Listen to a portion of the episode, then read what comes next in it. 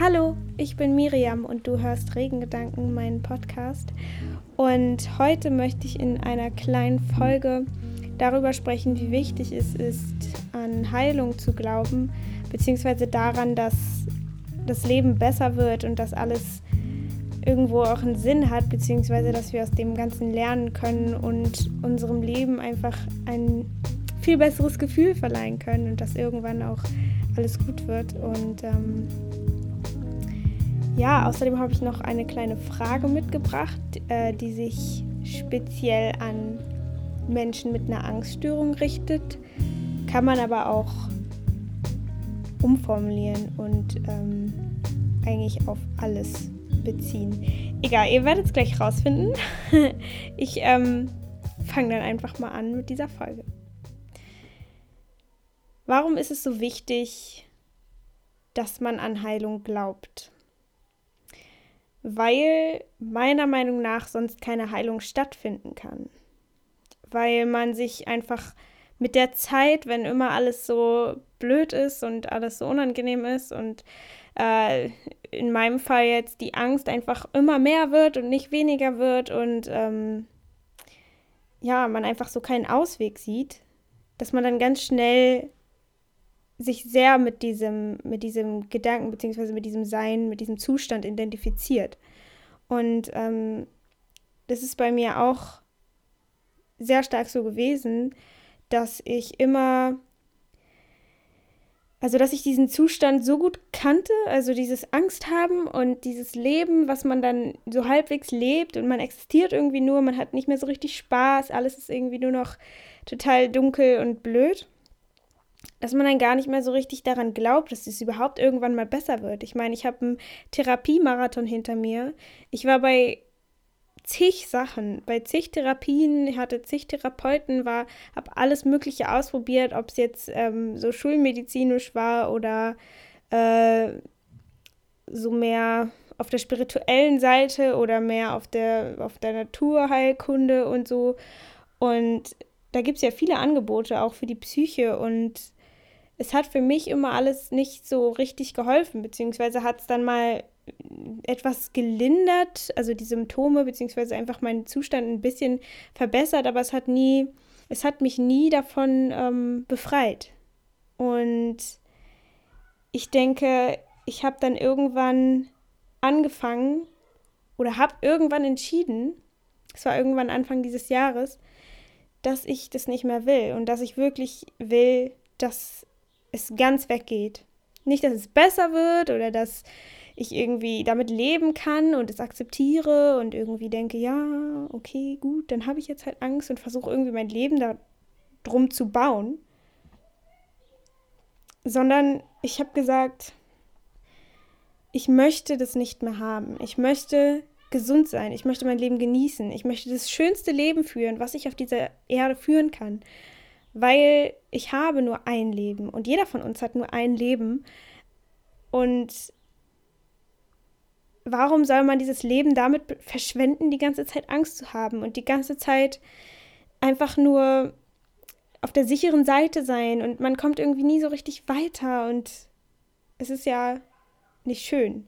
Auch für jeden anderen, der vielleicht kein Angstproblem hat oder, oder so, und, sondern einfach nicht glücklich im Leben ist. Es macht ja überhaupt keinen Sinn, unglücklich zu sein, weil wir nur dieses eine Leben haben und es ist in unserer Verantwortung, wie wir dieses Leben leben wenn wir glücklich sein wollen, wenn wir diese Angst nicht mehr haben wollen, wenn wir diese Depression nicht mehr haben wollen, wenn wir, je nachdem, wie, wie das jetzt in unserer Hand liegt, ähm, dann können wir was daran ändern.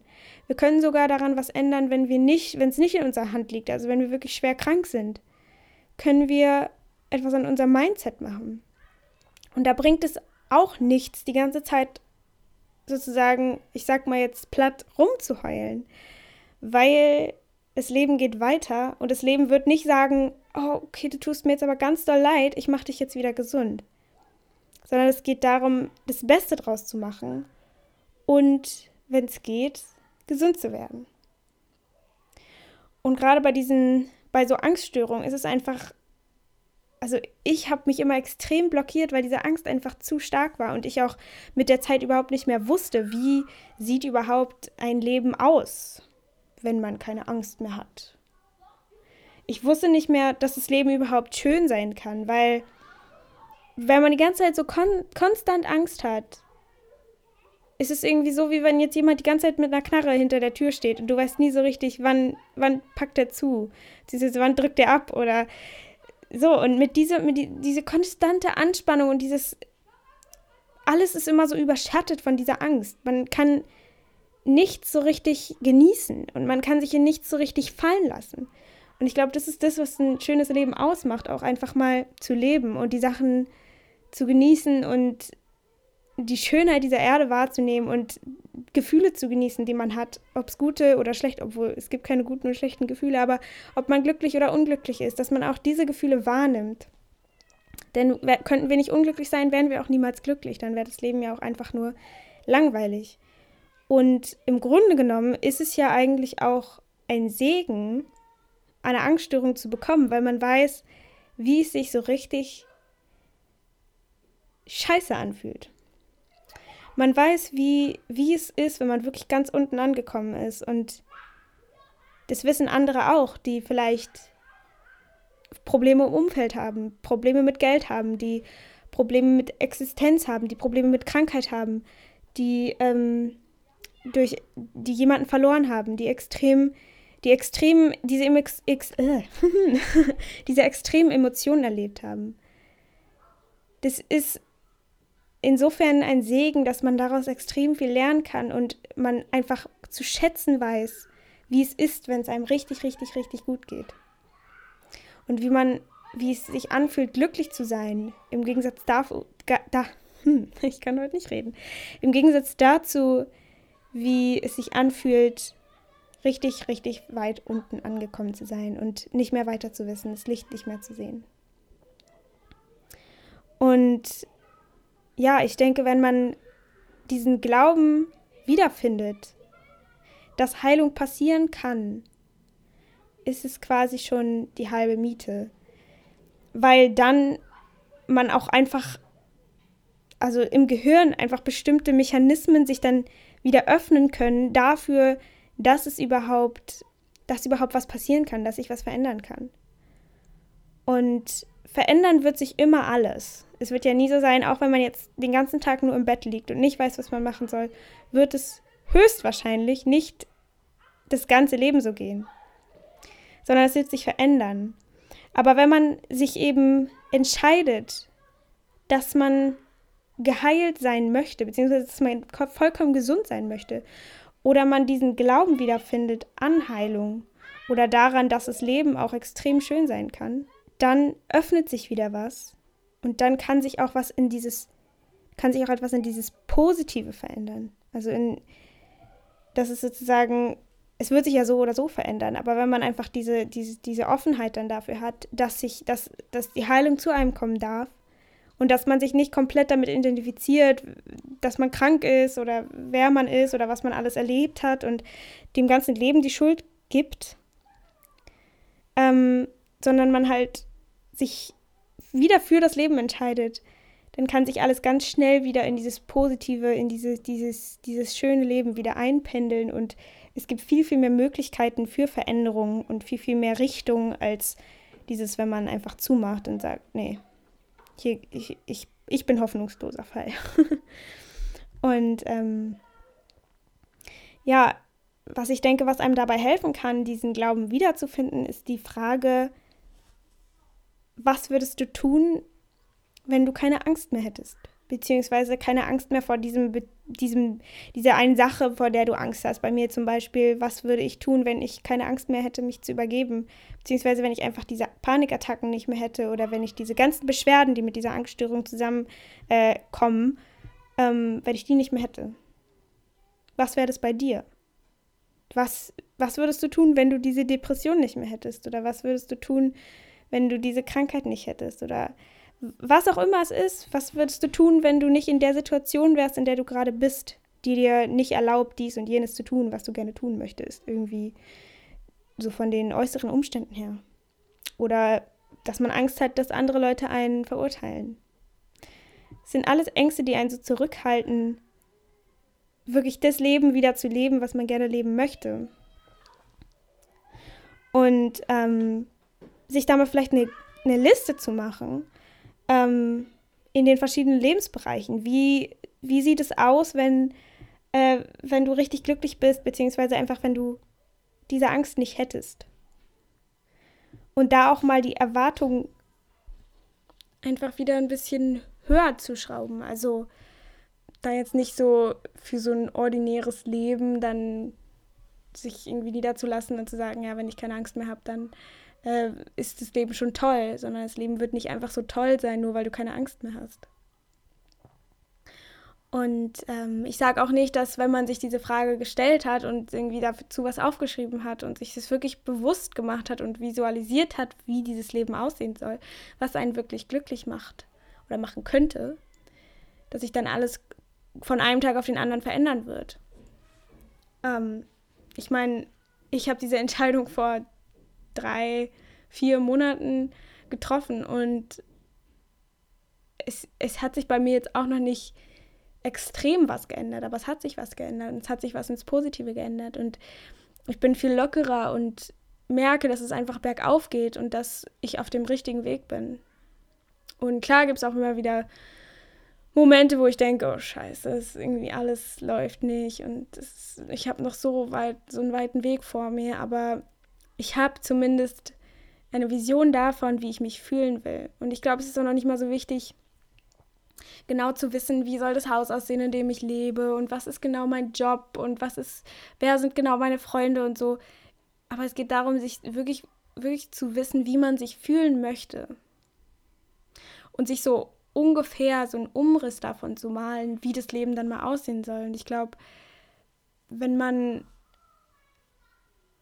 ja, wenn man da ein bisschen Spielraum lässt, dass dann auch genau das, was perfekt passt, zu einem kommt ich zum Beispiel weiß jetzt auch noch nicht genau, was will ich jetzt wirklich mal machen mit meinem Leben, was, was soll mein Beruf sein. Und aber ich denke mir, ich fange einfach irgendwo an und dann wird es irgendwann zu mir kommen und ich und ich weiß, dass ich dann immer reflektieren kann und immer mich fragen kann, ist das das, was ich machen will? Oder wenn irgendeine neue Gelegenheit kommt, dass ich dann sage, ist es das Richtige für mich? Bringt es mich weiter?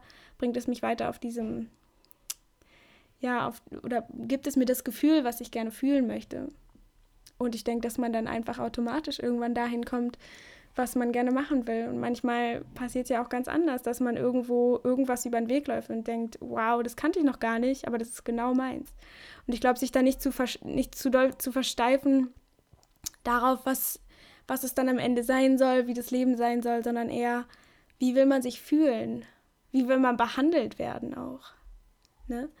Und ähm, ja, ich denke, ich denke, es ist einfach voll wichtig, wenn man so an so einem Punkt ist, wo man wirklich nicht mehr weiter weiß, sich davon ungefähr ein Bild zu machen, wie das Leben auch schön ist und dass das Leben vor allem auch schön sein kann.